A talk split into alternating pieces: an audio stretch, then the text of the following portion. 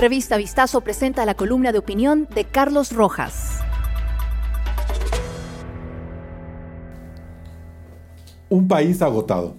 Guillermo Lazo y Leonidas Isa pueden caer en un profundo error de apreciación a la hora de evaluar los resultados de las protestas que arrancaron el 26 de octubre. Y no leer bien al país puede resultar peligroso.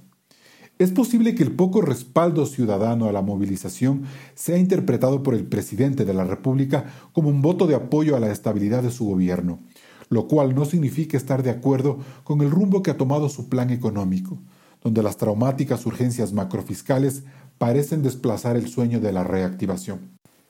También se equivoca el presidente de la CONAIE al creer que su causa genera algún espacio de convocatoria constructiva. Dos años pueden ser suficientes para esculpir el liderazgo de cualquier político que se supone interpreta el pesar de los más necesitados.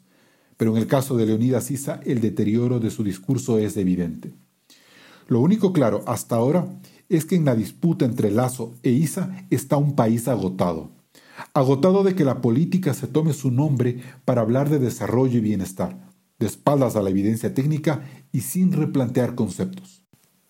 Que la absorbente discusión de lo público siga girando únicamente en torno al precio de los combustibles terminó por hartar a una sociedad dividida desde el paro de octubre de 2019 y sumergida meses después en la peor crisis económica producto de una pandemia que sorprendió a un Estado quebrado por el dispendio y el clientelismo.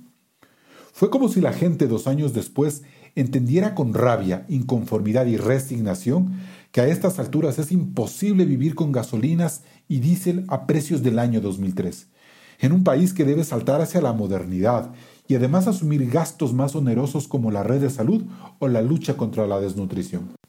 Si Leonidas Isa, la Conaya y Pachacutic no procesan este cambio de paradigma, el movimiento indígena perderá vigencia y la oportunidad de avanzar con determinación en los otros temas que urgen ser resueltos como la transformación y el futuro del agroecuatoriano.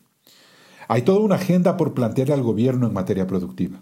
Obligarle a que su promesa de créditos baratos a largo plazo se ejecute ya, o que los planes de inversión que tanto anuncia el presidente tengan como prioridad la tecnificación de nuestras tierras para que el campesino ecuatoriano de todas las regiones entre en la agroindustria y se extienda su frontera comercial.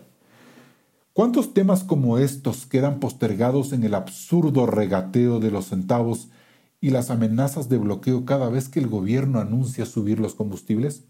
Ese inmovilismo causó este agotamiento popular que mal haría el presidente de la República en mirarlo con indiferencia el momento en que cierre con los transportistas el plan de compensaciones y fijación de tarifas, pues allí será cuando la población más empobrecida sienta que le ha llegado el verdadero paquetazo.